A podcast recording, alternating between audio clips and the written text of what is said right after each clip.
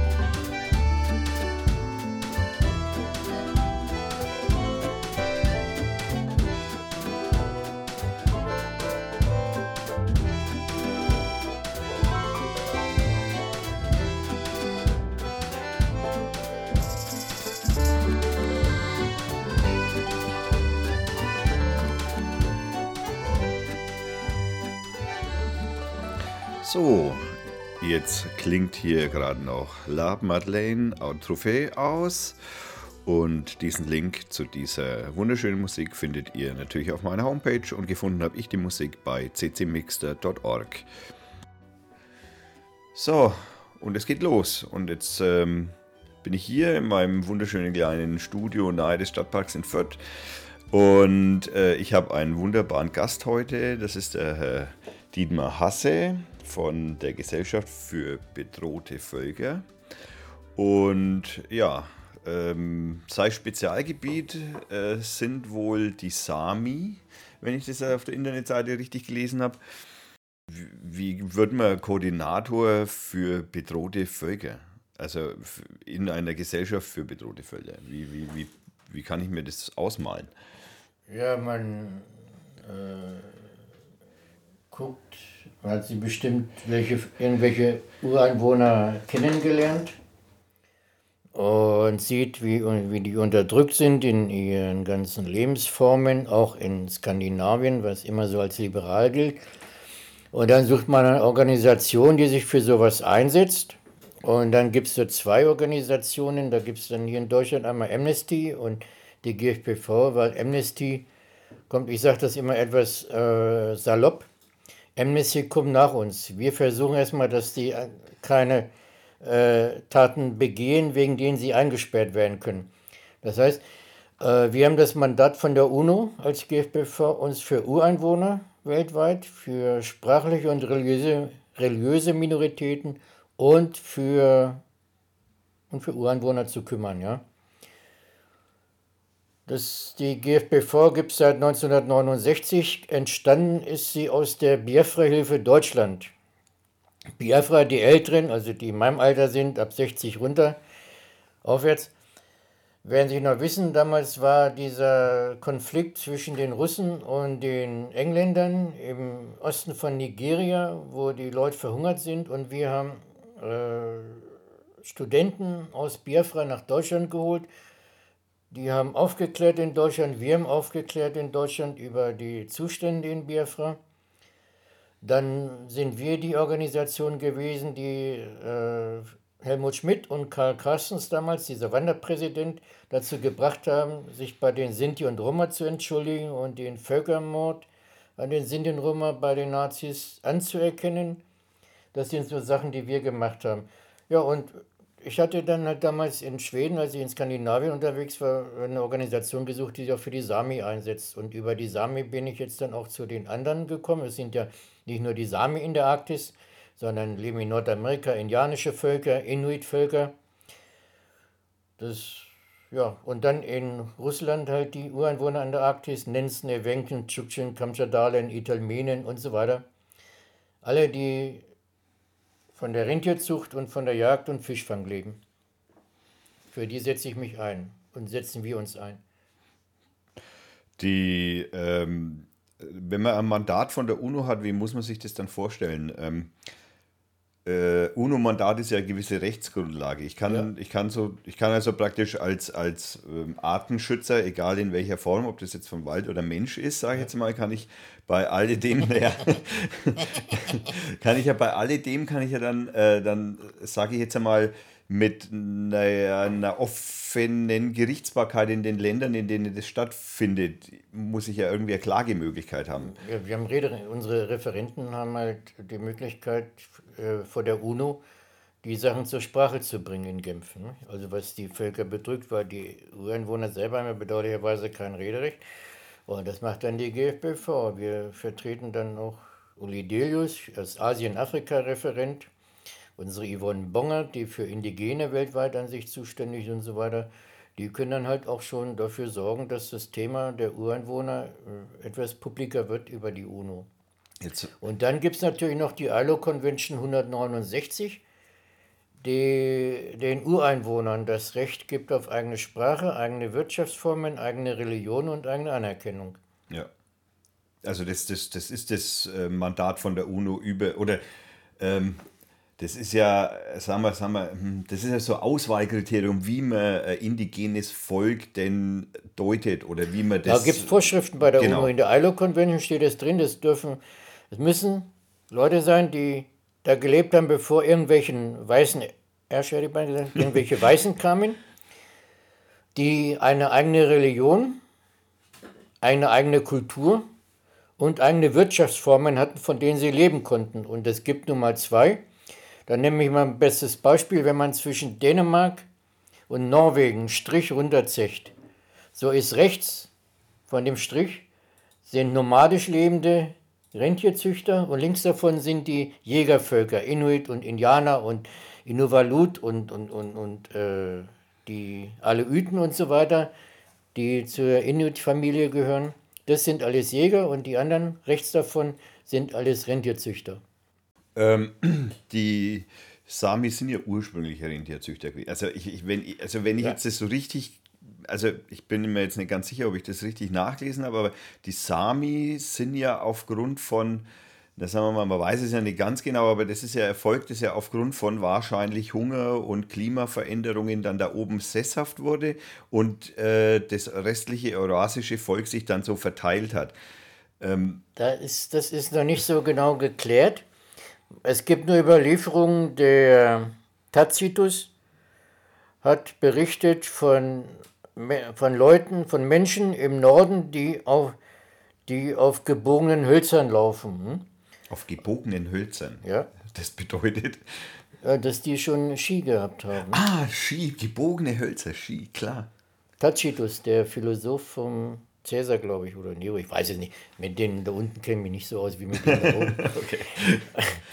Und waren also früher Jägervölker und haben dann erst so um 800 herum äh, mit der Rentierzucht begonnen. Das hat dann ein norwegischer Fürst begonnen. Er hielt sich dann leibeigene Sami und dann fingen die Sami an, die Rentiere zu domestizieren und jetzt sind es halt Rentierzüchter geworden.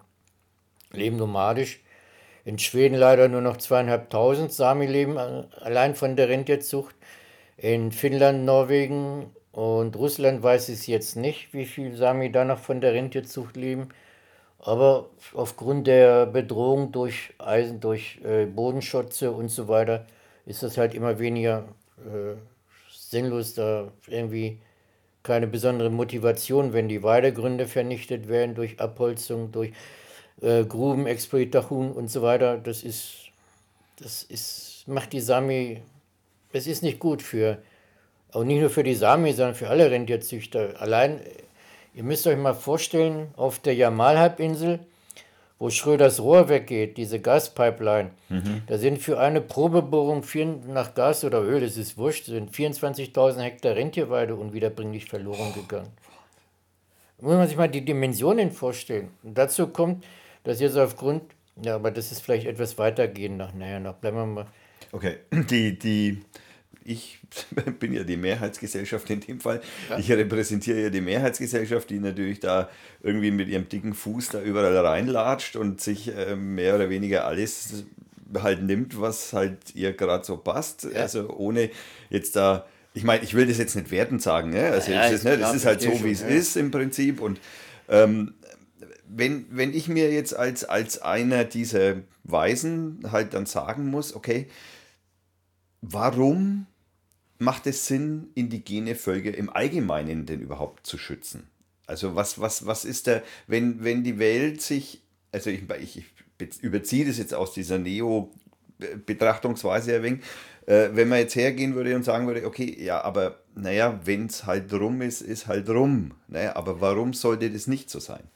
Ja, auf der gibt es ja verschiedene äh, Fakten, die dagegen sprechen. Wir können sagen, in den tropischen Regenwäldern, egal ob sie Südamerika, Afrika oder Indonesien, Australien und so weiter sind, sind medizinische Pflanzen, die die Ureinwohner kennen, die wir nicht kennen, hm. die uns mal vielleicht bei Krebs oder. Ich möchte ein Beispiel sagen. Ich, hab auf, auf, ich habe ein, mein rechtes Auge ist blind und auf dem linken Auge habe ich einen grünen Star gehabt. Und da, da gab es dieses Mittel, fällt mir jetzt nicht mehr, vielleicht weiß man noch im Laufe, das äh, Philokarbin, das den Blut, den Augeninnendruck senkt. Und das ist ein Strauch, der im tropischen Regenwald im Randbereich wächst. Wäre das jetzt abgeholzt gewesen, dann hätte ich, wäre ich blind geworden, dann hätte es das Philokarbin nicht, Philokarbin, glaube ich, heißt es, nicht gegeben. Und das sind halt so Sachen, die, die mir wieder zeigen, dass wir die Ureinwohner, die das Wissen über die Natur haben, egal wo sie sind, durchaus gebrauchen können. Natürlich nicht als Piraterie, das heißt so wie die, diese Chemieklitschen, diese Großagrarier aus dem ja, ja. Äh, Agrar... Äh, Industrie. Agrarindustrien, äh, Mineralölbereich da wie ja. Monsanto und so weiter, die da natürlich nicht Nestle. das Zeug klauen und dann äh, annehmen, sondern man die Leute fragt oder behutsam mit rumforscht und sie daran verdienen lässt an ihrem Wissen. Kann man natürlich bei den Samen ja, in den Borean-Wäldern ist mir jetzt also nicht bekannt, dass es da jetzt irgendwelche großartigen äh, Heilmittel geben könnte. Kann sein, weiß ich nicht. Gut, hat wahrscheinlich noch niemand. Ja das, wie du sagst, nicht. man weiß es eben vorher ja, und, nicht. Und, und, und man hat es abgeholzt und dann, denkt, dann, dann steht man da und sagt, oh scheiße, kurz vorm Logo ist doch noch in die Hose gegangen. Mhm. Und deswegen sollte man diese Ureinwohner äh, leben, leben lassen, also sowieso, aber durchaus mit einbeziehen die können uns helfen. Die Inuit wissen zum Beispiel, wie man im Schnee überlebt. Das ist wohl wahr. Hm, das, was wir nicht wissen. Ich weiß es, weil ich bin ja oft da oben. Und es sind also Sachen, die außerdem, die leben ja da nicht ohne Grund und nichts ist grundlos auf dieser Welt. Irgendwas ist immer da, was Also das heißt, dass, also wenn man da vielleicht einmal das, das, das Fach oder Stichwort Biodiversität mal herausziehen sollte, sozusagen. Ne, das also ist ganz einfacher Humanismus, der das ist Humanismus zwingt, und dass diese Leute, die sind da, die wollen leben, also muss das man, Leben vernichtet genau. nicht ihre Lebensräume. Das, das würde ich sofort unterzeichnen.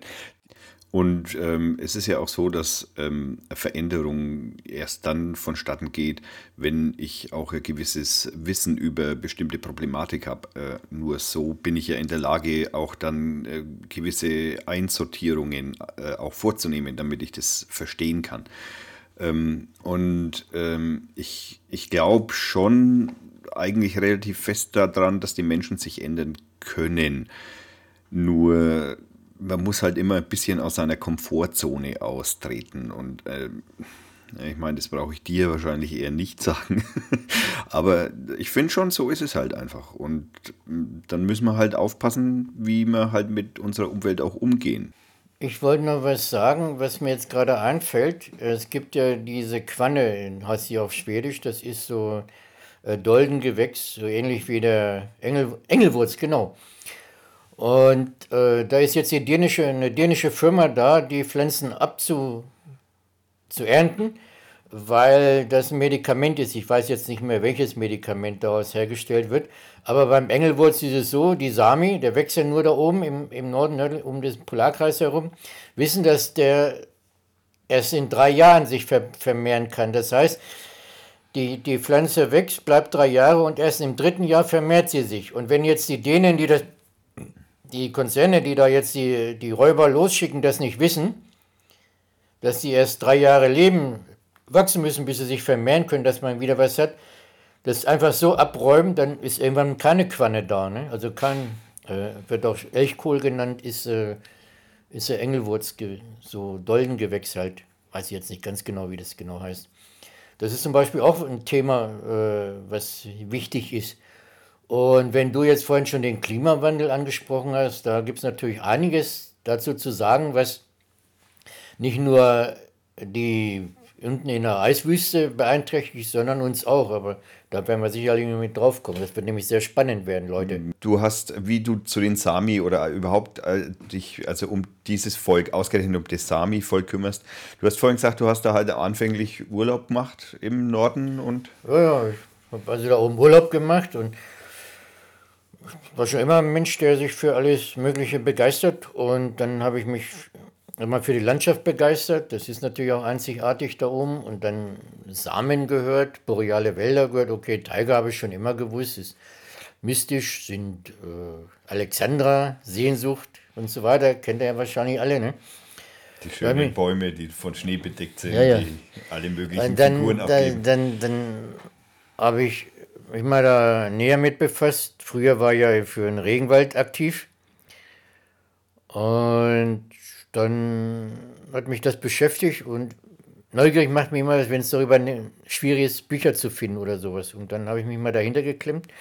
Dann habe ich ein paar Bücher dazu gefunden zum borealen Wald.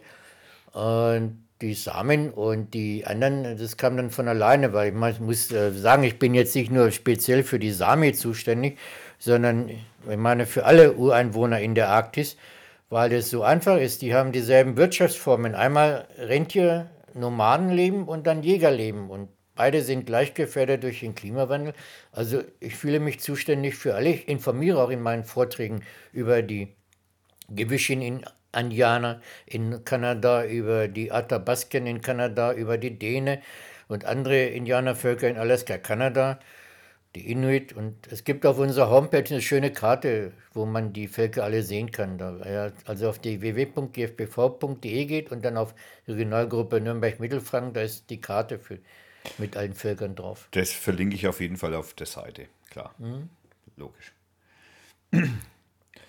Ja, und dann fand ich die Gesellschaft für bedrohte Völker und äh, der, Lud, der, Ludwig Vollmer ist dann ausgestiegen und der war für Indigene zuständig. Der hat auch ein Papier gemacht zu den Samen und das habe ich dann übernommen. Und seit der Zeit bin ich Koordinator, war Sami-Koordinator, aber ich habe das dann vergrößert. Jetzt bin ich Koordinator für die Ureinwohner der Arktis und borealen Wälder, weil das so ein langer Name ist. Boah, hätte ich dann drei Meter lange Visitenkarten gebraucht, deswegen steht auf meinen Visitenkarten drauf unter im Internet Koordinator Arktis und boreale Wälder. Ich beinhalte natürlich als Gesellschaft für bedrohte Völker, das ist die Ureinwohner in diesem Gebiet.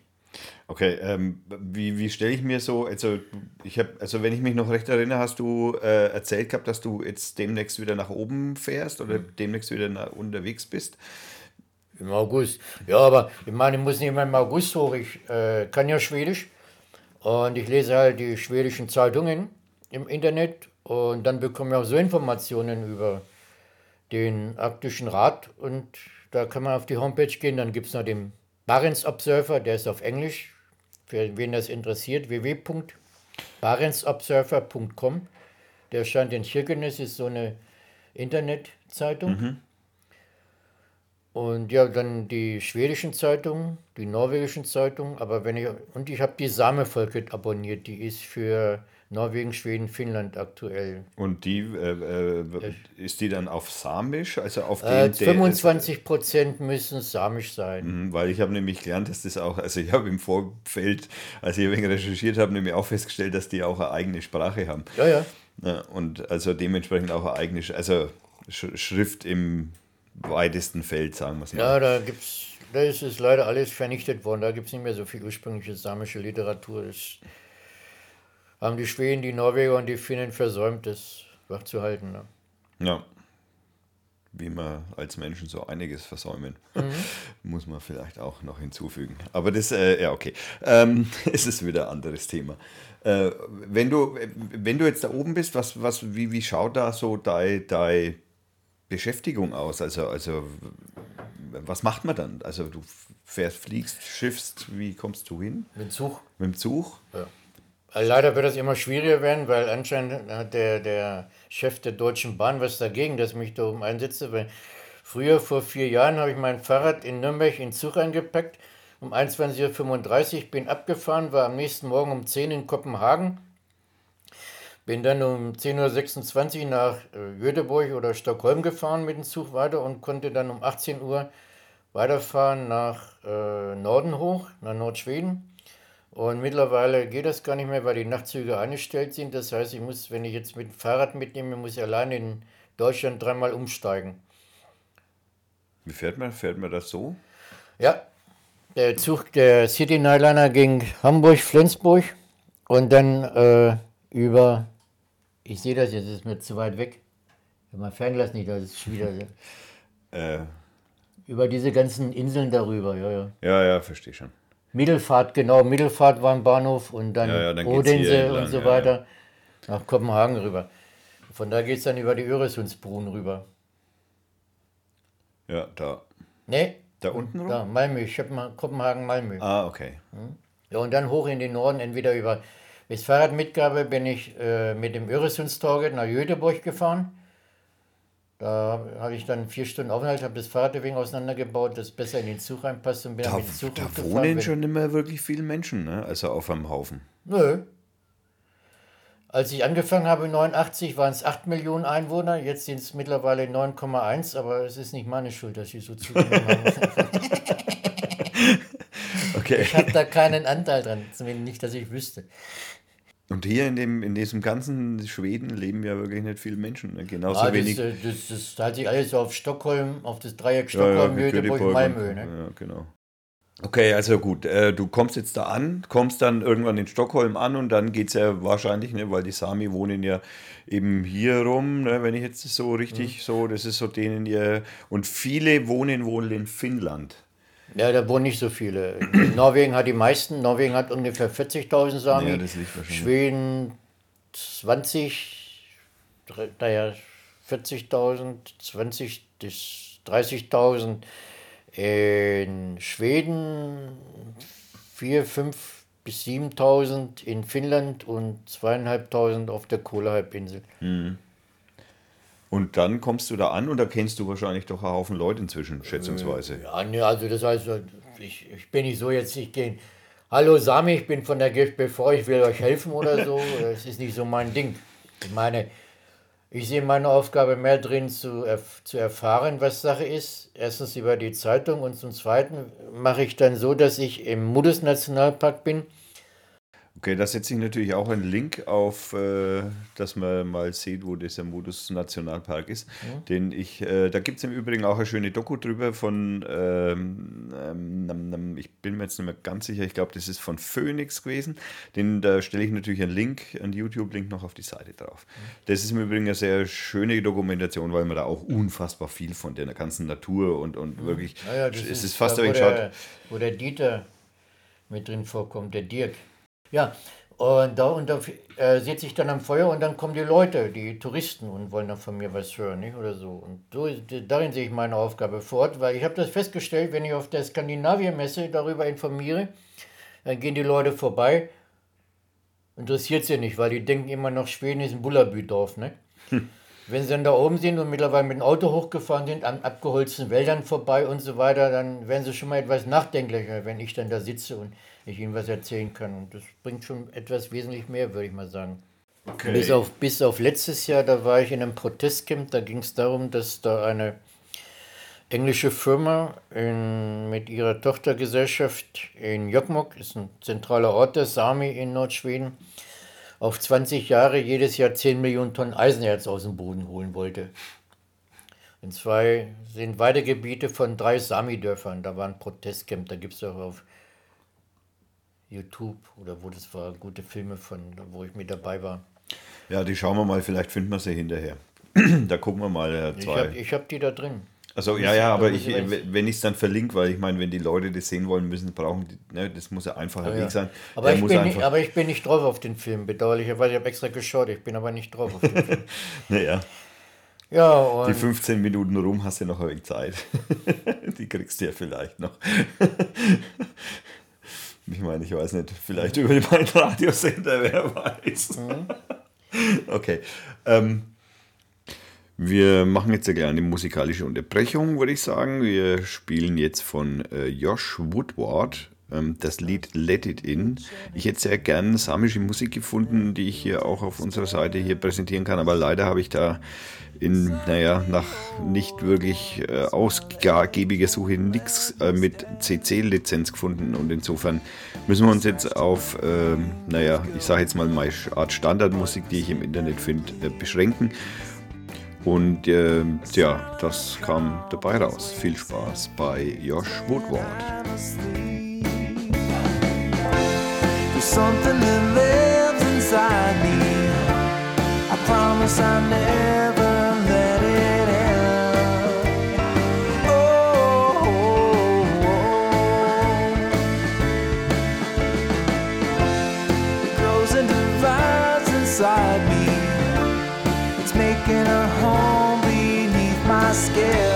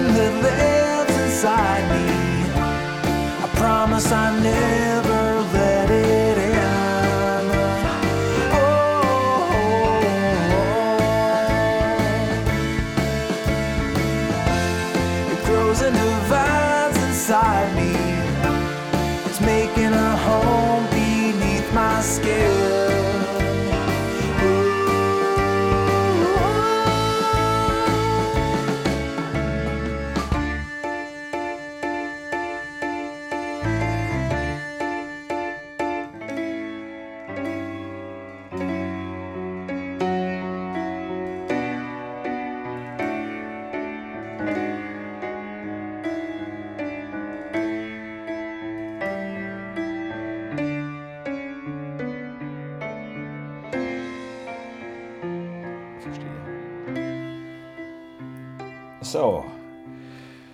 So, jetzt geht's weiter, würde ich sagen. Äh, hier hängt noch ein Bändel im Weg, den muss ich noch auf die Seite drehen.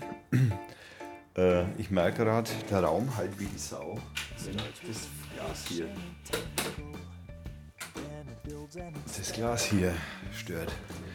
Weil Hall, ne, wenn es halt, dann, dann ist die Aufnahme schlecht. Und dann und eine Scheibe reflektiert am besten, die also Scheibe reflektiert sowieso alles am besten, auch den Schall. Okay, ähm, Wir wollten noch über, über den Klimawandel reden, haben wir gesagt. Aber ganz kurz wollte ich noch eine Geschichte über die Sami erzählen. Mhm. Und zwar, ähm, was mich auch so fasziniert daran, und ich muss sagen, auch wenn ich das jetzt schon so oft erzähle, aber wenn ich das erzähle, läuft mir immer wieder ein Schauder über den Rücken. Äh, die Sami haben sich das so vorgestellt, wie Sapmi, das ist ja ihr Land, erschaffen wurde. Jubmel, einer der obersten Götter. Der Sami hat seine Rindtierkuh geschlachtet und aus dem Fell macht er die Wälder, aus den Knochen die Steine, aus den Adern die Flüsse, aus dem Kopf das Firmament und die beiden Augen wohnen der Morgen- und der Abendstern.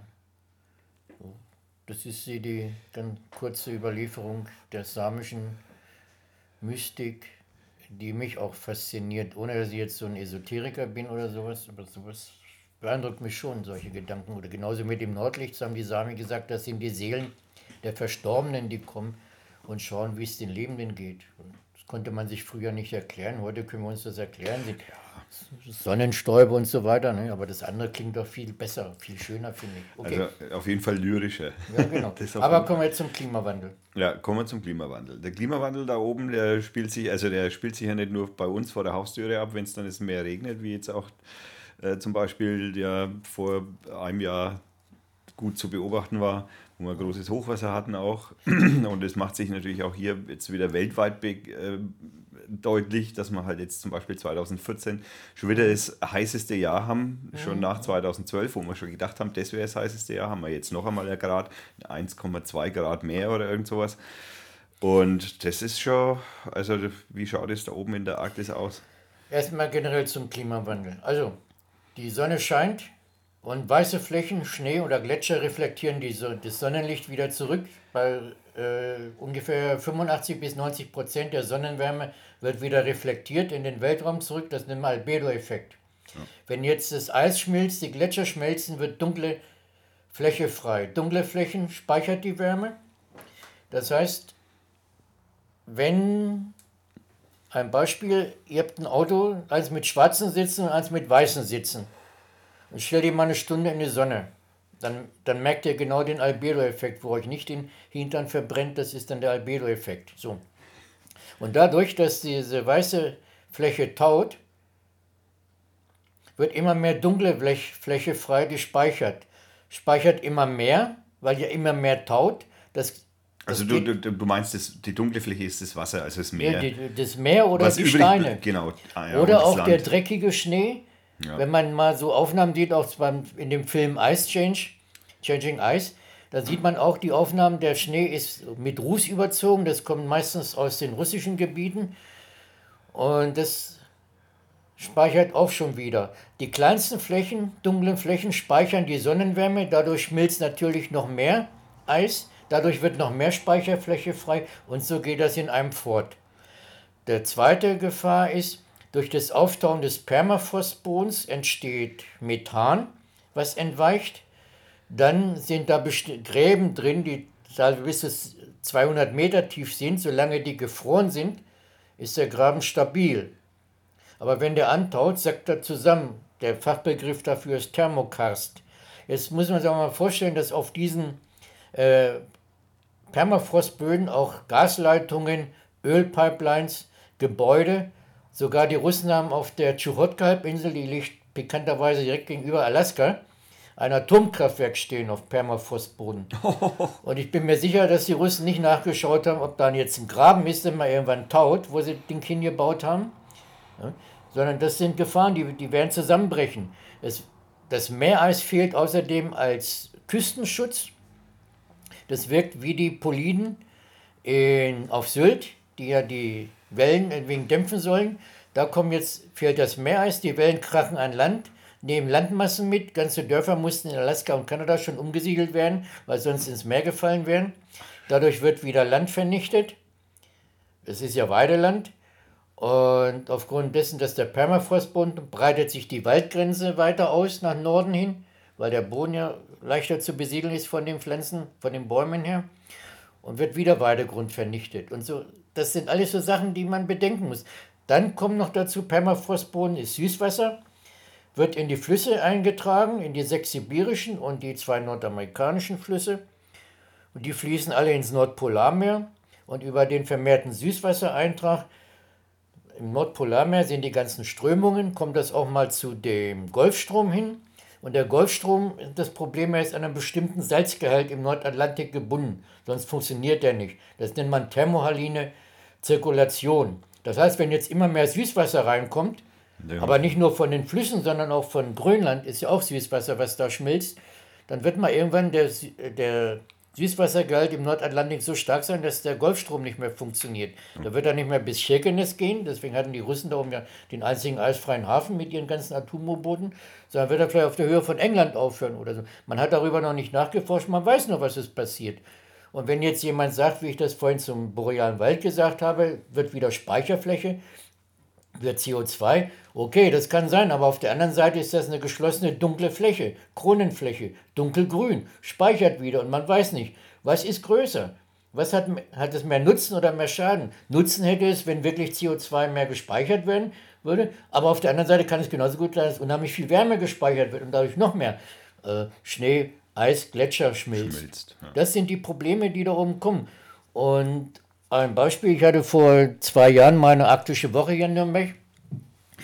Da habe ich dann eine Mail gekriegt von einem samischen Freund, dem sind 300 Rentiere ersoffen, von einer Herde von 3000, weil im November das Eis nicht hielt auf dem See, über den die wollten. Da waren die, die ersten 300 Rentiere waren auf dem Eis, merkten, das hält nicht, wollten umdrehen, die anderen haben nachgeschoben, sind 300 Rentiere abgesoffen. Verlust von 10 Prozent, von 3000 Stück. Ne?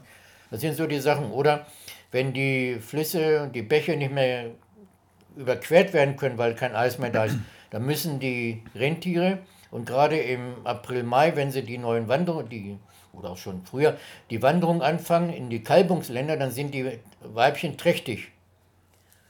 Und die, das, so, ein, so, ein, so ein Kalb, genau wie beim Baby, ist eine bestimmte Zeit im Bauch der Mutter und dann muss es raus. Ob das jetzt passt oder nicht, das ist dem Kleinen oder dem kleinen Wurscht, das kommt halt, wenn die Zeit soweit ist. Wenn jetzt aufgrund der schwierigen Wanderungen, dass der Schneematsch so hoch ist, dass sie schwierig durchkommen, dann kommt das Kalb mitten auf der Wanderung zur Welt und ist noch nicht im Kalbungsgebiet, wo es Futter findet. Dann muss es verenden. Das sind alles so Sachen, die durch den Klimawandel, der bei uns äh, nicht so Auswirkungen hat, noch nicht so Auswirkungen hat wie da oben, aber Auswirkungen haben wir schon hier bei uns auch. Wenn ich mal vor zwei Jahren dran denke, hatten wir hier in Nürnberg im Mai so um 10, 12 Grad, wo es überlegt hat, ob es den Ofen wieder anschießt. Und in Chirkenes waren es 28 Grad, in Kiruna 27 Grad. Plus im Mai, die lagen alle im Bikini und sind braun geworden. Ne? Kommt daher, Nordpolarmeer friert nicht mehr zu, die Wärme entweicht wieder, die das ganze Sommer über gespeichert wird, würde normalerweise im Oktober zufrieren, wäre die Wärme eingeschlossen. Aber dadurch, dass es nicht mehr zufriert, weil es nicht mehr so viel Eis bilden kann, entweicht diese Wärme wieder und trägt zu anderen Strömungen bei, dass wir dann diese Temperaturen haben.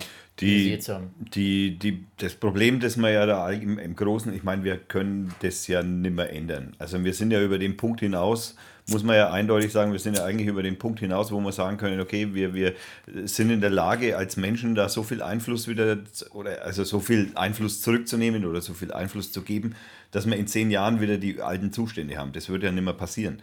Der, der, meine Frage bezieht sich darauf, äh, wie, wie stellen sich die Menschen, die da wohnen, darauf ein? Wissen die überhaupt von dem, der Pro Also, das ist ja auch so eine Notwendigkeit, dass die wissen, äh, Leute, okay, wir haben da das Problem, wie auch immer das jetzt entstanden ist, ist erst einmal sekundär, aber ihr müsst ja auch irgendwie weiterleben. Ihr, ihr müsst wissen, dass das und jenes einfach auf euch zukommt. Ja, das ist das Teuflische. Ne? gibt unheimlich riesig große Öl- und Gasvorkommen da oben. Ne? Ja, das, das könnte natürlich wieder ein Gewinn für die Ureinwohner da oben sein, aber damit verstärken wir natürlich wieder den Treibhausklima. Wir, wir verbrennen das Öl, was ihnen, sie fördern das Öl und das Gas, was ihnen wiederum den Lebensraum aufheizt. Nicht? Also das ist teuflisch, das ist teuflisch, äußerst teuflisch da oben. Auf Grönland, im Südspitze, haben sie jetzt drei seltene Erden gefunden, drei Arten von seltenen Erden, die aber alle, wo das Problem ist, dass sie alle mit radioaktivem Material verbunden sind. Wie will man das jetzt voneinander trennen? Und wie die Firmen so sind, lassen sie den radioaktiven Abfall da liegen, der strahlt dann munter vor sich hin und was passiert mit denen? Die werden alle impotent oder sterben mal irgendwann an irgendwelchen Krebs, weil das ist ja immer noch so, man kann ja den Krebs nicht nachweisen, dass er durch Strahlung kommt. Angeblich nicht. Das glaubt einem ja keiner, obwohl es naja, ich habe da mal eine Doku drüber gesehen, da haben die das im, äh, da haben die Untersuchungen in dem Umkreis von Atomkraftwerken mhm. gemacht und da gäbe es wohl eine Studie, die zumindest sehr, sehr nahe das darlegt, dass im Umkreis von Atomkraftwerken die Krebsrate tatsächlich höher sein könnte. Das ist immer wegen so, mit solchen Studien ist das immer wegen sehr, sehr wackelige Angelegenheit, ne? weil man weiß immer nicht genau, stimmen sie wirklich, sind sie denn, ne? wie lese ich sie, lese ich sie aus der Seite, lese ich sie von der anderen Seite. Äh, aber wie gesagt, ich habe mal von einer Studie gehört, die das schon nahelegt, dass erhöhte Krebsgefahr in der Nähe von, in dem Fall in der Nähe von radioaktiver Strahlung herrschen kann. Das ist ein Beispiel, dass die Strahlung gefährlich ist. Bei einer Röntgenaufnahme kriegst du schon mal einen Blendenschutz ja, umgelegt, ja, also muss irgendwas dran sein. Ne? Ja, ja, da, da, ich glaube, es ist unstrittig, dass man das mhm. äh, Krebs und Radioaktivität, ich meine, die Marie Curie ist auch dran gestorben. Naja, also ich meine, und die hat die Strahlung als erstes entdeckt oder mhm. zumindest mit als erstes entdeckt. Ähm, so viel zum Klimawandel jetzt mal ganz kurz erklärt.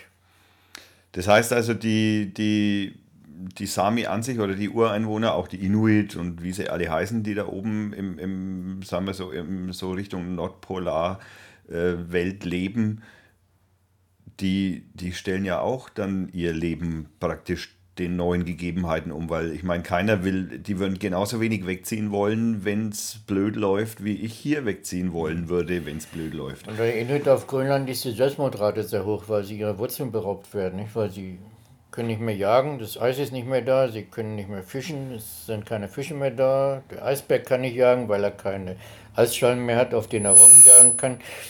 Äh, was, was mir noch ganz wichtig ist, danach können wir Schluss machen von mir, was noch ganz wichtig ist, es gibt dieses CETA-Abkommen zwischen Kanada und der EU. Das ist äußerst gefährlich, Leute. Ja, ja. Seid dagegen, weil damit können die Kanadier dreckiges Erdöl nach äh, Europa bringen. Und zwar ist es so geplant, äh, da werden die Wälder abgeholzt, dann wird der Teersand mit chemischen Stoffen nach oben befördert, wird gelöst, getrennt mit Chemie. Und für einen Barrel Erdöl aus Teersand braucht man vier bis sechs Barrel Trinkwasser. Nochmal zur, zur Verdeutlichung. Ein Barrel sind 159 Liter. Das heißt, für 159, sagen wir 160, besser rechnen, 160 Liter Erdöl aus Teersand braucht man vier bis fünfmal 160 Liter, also das sind fünf 500, 800, 500, 700 irgendwas. Ja. Liter Trinkwasser, um das zu gewinnen. Und die Kanadier wollen nach Churchill eine Eisenbahnlinie, wollen von Churchill nach Rotterdam das Erdöl bringen über eine Bahnlinie, die auf Permafrost liegt. Wenn dann Getreidezug rüberfährt, dann wackelt es schon, weil der Permafrostboden am Taun ist. Da sind schon Getreidezüge entgleist und Jetzt soll der Erdöl transportiert werden. Ja, prima. Das wird alles lustig werden da oben. Und deswegen darf CETA nicht in Kraft treten. Es geht allein um das Erdöl, dass die Kanadier ihr dreckiges Erdöl nach Deutschland, nach Europa bringen können. Das war früher so, dass es die EU hat gesagt, sie sind dagegen. Die äh, FDP-CDU-Regierung war damals dafür, nur die EU war dagegen. Aber mittlerweile hat Kanada so viel Werbung gemacht für ihr dreckiges für dreckiges Erdöl, dass jetzt alle umgefallen sind aufgrund dann der noch Katastrophe in Russland, dass, ja. dass der Russe jetzt anfängt zu mucken, äh, ist man natürlich daran interessiert, auch dieses dreckige Erdöl nach, Kanada, nach Europa zu bekommen. Churchill, Rotterdam, im November friert erst die Polarsee wieder zu. Das heißt, man hat vier, fünf Monate Zeit, das Zeug rüberzubringen. Prost Mahlzeit dann. Das muss verhindert werden, auf jeden Fall. Nee, also ich möchte auch hier noch einmal betonen, dass wir gegen so, das, also zumindest sehr skeptisch gegenüber dem ein oder anderen Handelsabkommen stehen, wie beispielsweise CETA und da gibt es natürlich DDR. noch ein paar andere TTIP und da gibt es ja noch ein paar, die da äh, nicht ganz, äh, die man zumindest einmal hinterfragen sollte. Das Schlimme an den ganzen Verhandlungen sind ja, dass sie hinter verschlossenen Türen stattfinden und das Schlimme ist ja auch, dass alles das, was sagen wir, bisher so über diese Handelsabkommen zutage getreten ist, ja meist immer über Whistleblower stattgefunden hat, die das halt dann einfach geleakt haben, weil sie halt dann auch, naja, dann sich, sagen wir, ihrem moralischen Imperativ, den sie mit sich tragen, halt dann das überhaupt zutage getragen haben, was man bisher weiß. Und da verlinke ich im Übrigen auch noch ein paar Seiten, die diese ähm, äh, Abkommen, diese Handelsabkommen äh, auch einmal ein bisschen besser beleuchten. Da gab es auch äh, auf dem CCC-Kongress, auf dem, 31C3 gab es einen schönen Vortrag über das TTIP-Abkommen. Den werde ich auch nochmal verlinken. Ähm, ich, äh, wir setzen uns jetzt nochmal kurz zusammen und schauen uns ja mal ein äh, paar YouTube-Links raus, wo du noch gesagt hast, äh, ich schaue mal, äh, dass ich schöne Musik finde, die eben von den Sami ist. Er hat, du hast mir ein paar Namen gegeben und da schreibe ich mir jetzt noch zwei, drei auf. Da stelle ich ein paar Links noch rein, weil ich, ich, wir haben jetzt in der Pause mal kurz einmal wegen so Musik gehört und äh, ich fand es eigentlich ziemlich schön. Ist auch also, schöne ist Musik. Ist echt schöne Musik. Ist also, das schön, ich, was soll ich sagen? Ich mache selber Musik und äh, äh, ich, ich habe, äh, also für mich ist Musik einfach umso ursprünglich ursprünglicher die Musik ist, umso, ja, ich weiß ich nicht. Ich habe noch Altenjolk, nur mit, nur mit Sprechgesang und nicht mit Musik. Ja, ja also wir, wir, finden noch ein paar Links und die stelle ich noch auf die Seite. Mhm. Ja, äh, Dietmar, ich bedanke mich ganz herzlich bei dir. Schön, gern geschehen. Ich und hoffe, es nutzt was. Wer, wer was von mir wissen will, der, der, kann halt auf unsere Homepage gehen. Genau, also da steht natürlich selbstverständlich der Link auch drin. Ähm, äh, wenn wir noch einmal Lust haben sollten, eventuell über Klimawandel zu reden, könnten wir das also auf jeden Fall gerne noch einmal wiederholen und dann werden wir das ein, wenig, ein bisschen ein wenig konzeptieren, dass wir da ein bisschen ein wenig die Zusammenhänge ein wenig aufklaren, weil es ist immer ein wenig schwierig, weil das Schlimme ist ja, dass man über die, die, das Hergehen des Wetters oder das Hergehen, wie Klima funktioniert, ja wahrscheinlich noch immer am Anfang stecken, mehr oder weniger, wie welche Zusammenhänge da sind. Wir wissen zwar schon ziemlich viel, was Strömungen angeht, was auch äh, Wärmeaustausch zu tun hat, damit haben wir schon ziemlich viel, aber wir kennen im Prinzip nicht die Auswirkungen. Wir wissen nur, im Moment schaut es so aus, als würden die Gletscher schmilzen. Es kann natürlich auch, wie wir vorhin über den Golfstrom noch gesprochen haben, es kann natürlich auch sein, dass der Golfstrom, wenn der abreißt, dass es hier kalt wird und dass das Gegenteil wieder eintreten mhm. könnte, rein hypothetisch. Aber das weiß man halt nicht. Das ist halt das Dumme. Ne? Man weiß nicht, was morgen ist. Es gibt zwei Institute in Deutschland, die sich damit beschäftigen. Das ist einmal das Alfred-Wegener-Institut in Bremerhaven www.awi.de und das Potsdamer Institut für Klimafolgenforschung, wo auch der Multiplativ mit dabei ist. Und der ja, den kenne ich auch. Ja. Hm. Da äh, kenne ich im Übrigen auch noch eine schöne Doku über das äh, Klimaforschungszentrum in, äh, na kein Doku, äh, ein Podcast und zwar heißt der Resonator. Da stelle ich den Link, äh, wo der Holgi mit dem Klimawissenschaftler spricht. Ich weiß jetzt nicht mehr, ob das die Pressesprecherin war oder der Klimawissenschaftler. Das muss ich nochmal nachschauen, das schaue ich nach und stelle das natürlich auch auf die mhm. Seite drauf. Könnt ihr auch den Link äh, als Information und nutzen. Über mich hat jemand im Modus Nationalpark einen Film gedreht von einer knappen halben Stunde. Der wird jetzt demnächst bei uns auf der Homepage zu sehen sein. Mhm. Aber dann kriegen die Leute automatisch den, den, das, das den Link erreiche ich nach. Sobald der Link auf der Homepage ist, stelle ich den Link auch noch mal hin und äh, verteile den dann auch noch mal auf Facebook, dass den auch ein paar Leute mitkriegen. Ja, und ja, auch auf Twitter würden wir da die eine oder andere. Ja, aber da macht dann keiner Scheiß mit, oder? was meinst mit, du? Mit meinem Film da. Weil, wenn was auf Facebook veröffentlicht, dann hast du ja keine Rechte mehr daran. Äh, ne, es ist nur der Link. Das ist der Film nicht. Das ist nur, du klickst drauf und wirst auf ah, dies, da, deine Seite den kann verlinkt. keiner klauen oder so. Naja, was im Internet steht, steht im Internet. Und ob das jetzt auf deiner Seite im Internet steht oder auf der Facebook-Seite, ist spielt eigentlich keine große Rolle mehr, was Clown angeht. Also äh, kann man den, äh, äh, wer hat diese Doku gedreht? War ein Doktor aus Baden-Württemberg.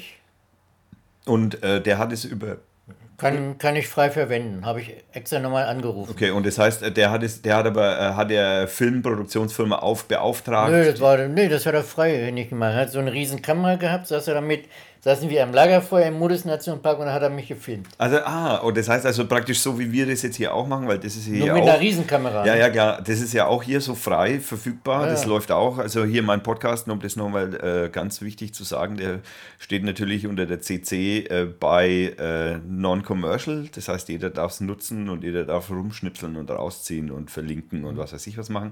Weil ich bin einfach der Meinung, Information, die wichtig ist, ist wichtig zu verbreiten. Und wie die verbreitet wird, ist mir eigentlich relativ fast wurscht. Also, ähm, wie gesagt, ich habe ja auch auf meiner Webseite einen Flatter-Button, wer also immer wieder mal den ein oder anderen äh, Pfennig in meinen Hut schmeißen will, was ja noch keiner gemacht hat. Aber wenn jemand in meinen Hut was neu schmeißen will, kann er den Flatter-Button klicken, wenn er denn einmal funktioniert. Okay, der funktioniert noch nicht, muss ich nochmal in der Programmierung nachschauen. ähm, oder zumindest in der, äh, dem Plugin für WordPress. Aber das ist technisches Geschwafel. Ähm, ja, jetzt noch einmal. ich bedanke mich Dietmar, war sehr, sehr, hat mich echt begeistert. Und ich, wie gesagt, ich wäre gern dafür zu haben, noch mal einen Podcast über Klimawandel zu machen. Da mache ich mich dann auch noch ein bisschen wegen schlauer mit ein paar so Informationen, die ich dann halt im Vorfeld haben muss. Ja, alles klar, dann sind wir hier fertig und ja, dann schneide ich das und stelle das. Ich denke, heute ist Montag, spätestens morgen werde ich mit dem Schneiden fertig sein. So viel ist nicht zu schneiden, wie ich äh, so in Erinnerung habe. Es sind zwei, drei Huster drin, die man vielleicht noch rausmacht, aber ansonsten alles klar. So, das war's. Danke. Ja, ich danke auch. Und wir bedanken uns selbstverständlich bei unseren Hörern, dass Sie uns wieder gehört haben.